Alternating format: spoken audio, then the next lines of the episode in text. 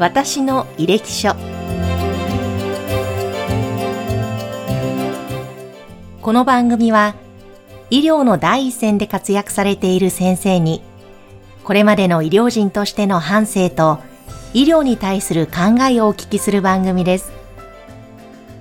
これからの供養の形ハートインダイヤモンドの提供でお送りいたします。では前回に引き続きまして北玉病院名誉院長の幕内春夫先生にお話を伺います。よろしくお願いします。よろしくお願いします。え前回は先生の医師としての若手時代のお話を伺ってまいりました。その後先生はアメリカに臨床留学も経験されてまた帰国してからは虎ノ門病院の循環器センターの外科へ、えー、入られたということなんですが、この時に、こう、先生にとって結構転機となったといいますか、感銘を受けたことがあったそうなんですね。そのお話ぜひ伺わせてください。はい、あの、虎ノ門病院がですね、に心臓外科ができたのは、うん、僕が行く2年、2年前ですね。ね、うんそれであの、まあ、山口博先生というのは内科の部長だったんですが、えー、アメリカであの心臓外科やっていた細田先生っていうのを呼んで、うん、そのきっかけはその大平総理がですね、えー、心筋梗塞で亡くなったんですよ虎ノ門病院で。まあ、そういうのが契機になって心臓外科をね作ろうというで私はあの当時の布施先生これは副部長でしたけど布施先生に最初から来ないかって言われてたんですけどまあちょっとあの教授が変わって浅野先生っていうのはなったんで、えー、ちょっと大学にも行ってみたいっていうこと2年遅らして行ったんです。で細田先生はもう順天堂大学の教授に転出されててまあ部長は布施先生だったんですけど、まあ、当時の虎ノ門は循環器センターっていうのがあってそこに内科部長と外科部長がいて一緒に運営されてたんですね。はい、でまああのそのコンセプトは外科医は手術に専念させるという思想でですねできていただ。からアメリカ的な発想ですね。でもうあの結構たくさん手術やってましたけど私たちは、まあ、手術があった日だけ、えー、泊まり込みということですから、まあ、大学とはかなり違ってですね、非常に、えーまあ、ある意味楽でしたし、それから手術患者さんには必ず内科の先生が一人ついて受け持ちとして。だなんか内科的なことがあるとすぐ見てくれる。非常にその合理的なシステムでですね。いやこれはいいなと思いました。すごいしっかりと連携されてるわけですね、はいそういうのはなかなかその当時の日本の中では珍しかったんですか、ね、珍しかったと思いますね。特に大学っていうのは垣根が科の垣根がありますからえー、病棟も違いますしね。うん、とか循環器センターっていうのはそれで一つのフロアを持っていてそれで ICU も一緒に運営するという体制だったので、まあ、非常に合理的なあの体制だったと思います。へあのそこで得たものまた学んだことをその後また横浜労災病院の方に行かれた時に、またそれを実践されたということなんですか、そうですね。えー、まああの当時の布施部長ですね、えー、の大学の同級がそのその新しい病院の副副院長になってて決まっていて、まあ、その先生の推薦で、えー、行くことになったんですけど、まあ、あの設計段階から関わることができたので、まあ、とにかく虎ノ門と同じような内科外科が共同して働けるようなシステムにして、まあ、非常にあのやりがいがあったですね。うん、なんかそういうふうに変化をされていって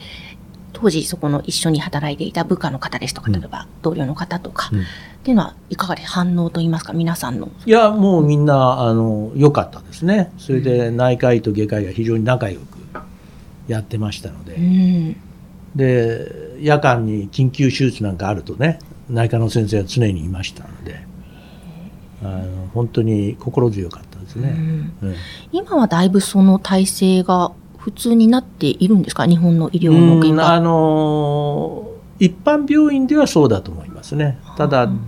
大学病院だとなかなかそういうのが難しいんじゃないかなと思いますけどね。あの、その働き方ですとか、そういった、まあ今ね、働き方改革と言われていますが、そういったところにもまた関わってくるのかなと思うんですが。そうですね。うん。ええだからあの僕らは本当にそういう意味では虎ノ門病院も横浜労災でも比較的そのブラックな生活からはあの遠遠かったんですけど、んやっぱり聖マリに行って大学に戻るとやっぱり大変でしたね。あ、聖マリアンナ医科大学にはい行かれた。やっぱり働き方なかなか激務だったんですね。えうんーだ若い人なんかやっぱり結構泊まり込んでますから、うんまあ大変だなと。だから月に1回は日曜日フリーにしてやれとかね、そういうふうにいろいろ言ったんですけど、なかなか実際はそういうことができない。特にあの聖マリアンナは緊急手術が多いのでね、だからそういう点でも難しかったですね。虎ノ門病院はもう大体あの定時手術が多かったのでやっぱりそういう意味でもだいぶ違ったんですね。その病院ごとに、まあ、いろいろ違うとは思うんですけども、その医師の、まあ、激務、うん。特に外科ですと、そういう大変だっていうイメージ、特に強くは、うんはい。あるんですけれども、働き方、その改革という点で言うと、医師の、うん。先生から見ると、どんなふうな今お考えを持ってらっしゃるんですか？うんまあ大変だなっていうのがねえー働き方改革はすべきだと思いますよ。うん。だから今の大学のシステムだと本当に大変だなという感じがしますね。やっぱりあの心臓外科でも外科医が多いんですよ。多いんですよええ。ねだからそれは多くないと患者さんの管理ができない。うんで本来ならばあの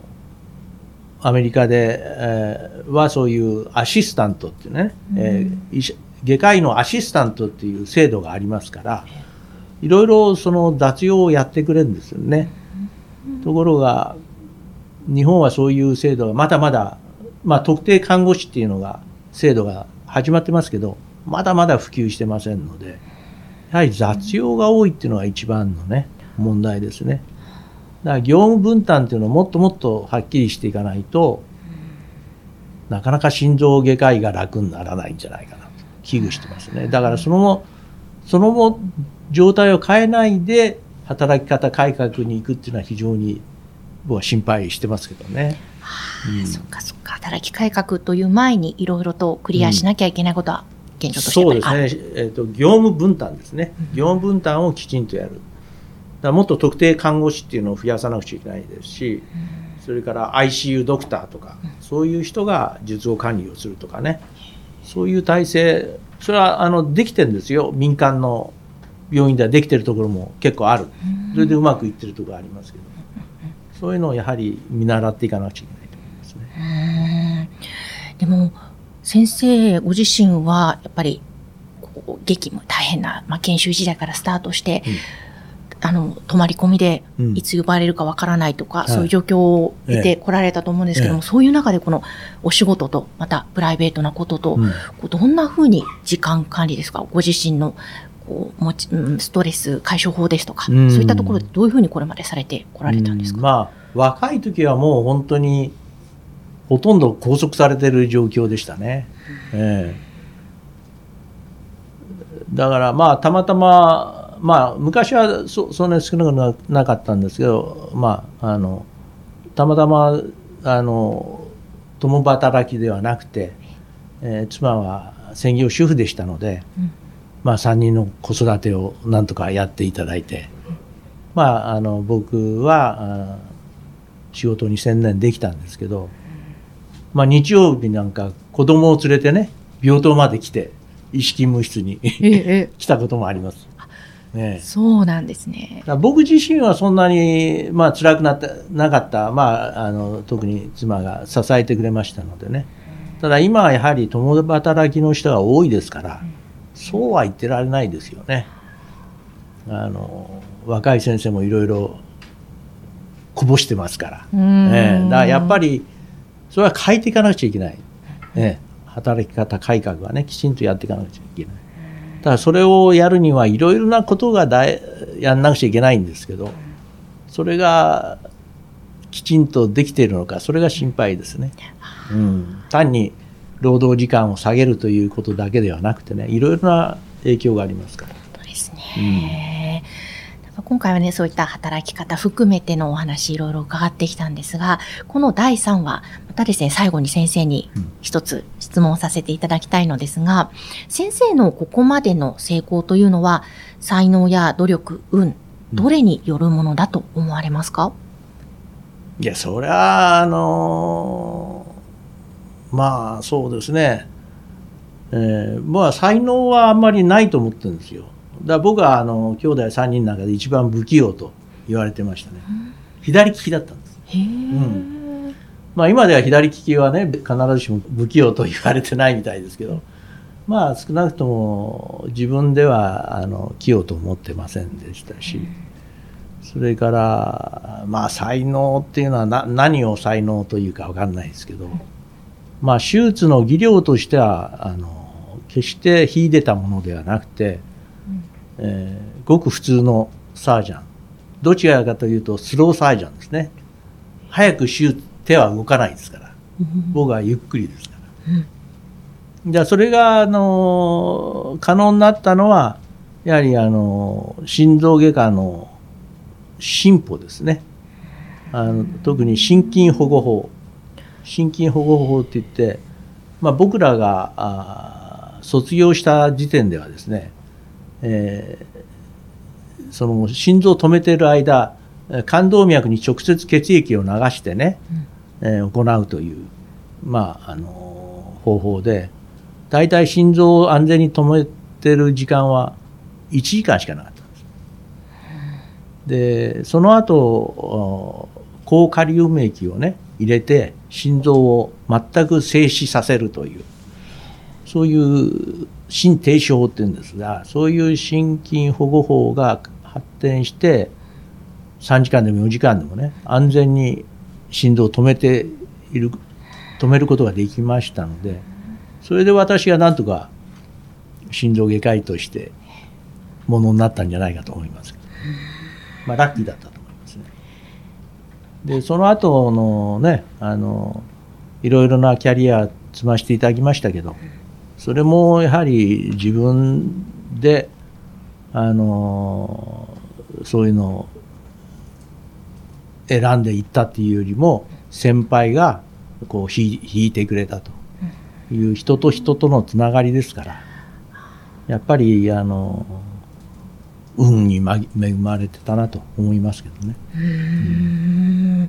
あでもあの前回もチーム力ですとか、うん、あと同期の方とのエピソードなども伺ってきました、はい、やっぱりその人と人とのご縁がつながるっていうのは、うん、やっぱりここは医師としても大切にしたいところそうですね。それはもう若い人にもねやはりそういうことをあの強調したいですね。うん、えー人との縁を大切に、はい、やっぱり仕事に一生懸命やってれば誰かが見ててくれるっていうことだと思いますけどねそうですよね、うん、うんうん。えー、わかりました、えー、ぜひ先生まだもう一ついろいろと伺っていきたいことがありますので、はい、引き続き次回もよろしくお願いいたします、はい、今回お話を伺いましたのは北多摩病院名誉院長の幕内春夫先生でした。この番組は、提供、USCI ジャパン株式会社、インタビュアー、山口智子でお送りいたしました。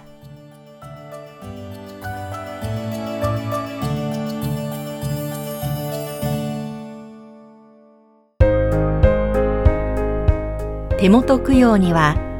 ご遺骨で作るダイヤモンドを。ハート・イン・ダイヤモンド。それはこれからの供養の形です。